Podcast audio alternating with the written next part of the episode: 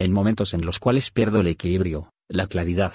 Ya no pierdo la calma, busco un buen consejo, un buen amigo, una buena charla con mi propio yo. Me escribo cartas cuando tomo decisiones y las leo cuando necesito validarlas.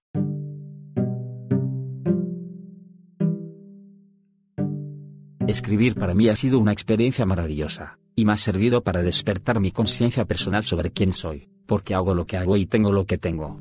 En este podcast quiero compartir contigo los beneficios de la escritura terapéutica, quédate conmigo, que te contaré de qué se trata.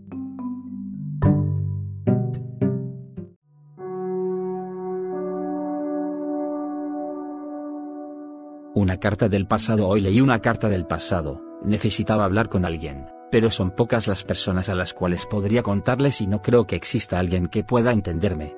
No, al menos en este momento en el que la soledad me acompaña.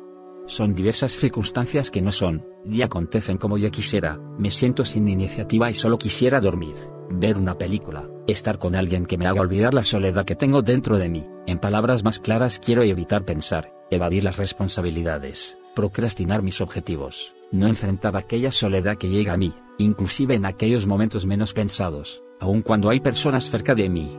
Justo en ese momento me acordé que tenía una carta que me habían escrito hace tiempo y que había olvidado leer, decidí hacerlo. Cuando terminé, una sonrisa mostró las emociones, los pensamientos que fluyen, y la fuerza para continuar con mis objetivos personales.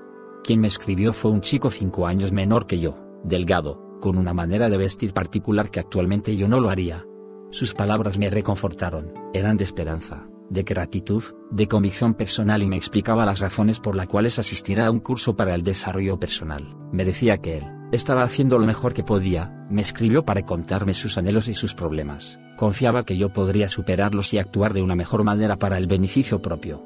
Ahora recuerdo, en aquel tiempo me encontraba en una crisis existencial, trabajaba en un lugar que no me agradaba en lo más mínimo, culpaba a Dios, a las iglesias, al destino, al gobierno y a mi familia por la vida que tenía, Creía que tenía mala suerte y que mi destino estaba escrito y no podía hacer nada para cambiarlo. ¿Cuánto he cambiado desde entonces? Físicamente he cambiado mucho. Ahora me he visto diferente. Pero el cambio más importante que pasó, fue el cambiar mi manera de pensar. Hoy puedo decir que soy un hombre responsable. Yo me hago cargo de lo que quiero, cuando lo quiero y cómo lo quiero, a pesar que hay momentos en los cuales pierdo el equilibrio, la claridad. No pierdo la calma, busco un buen consejo, un buen amigo, una buena charla con mi propio yo. Me escribo cartas cuando tomo decisiones y las leo cuando necesito validarlas.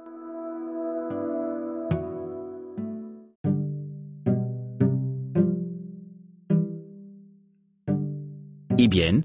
¿Qué te han parecido mis pensamientos? Si te ha gustado no olvides compartir este podcast con un amigo, y hacerme llegar tus comentarios.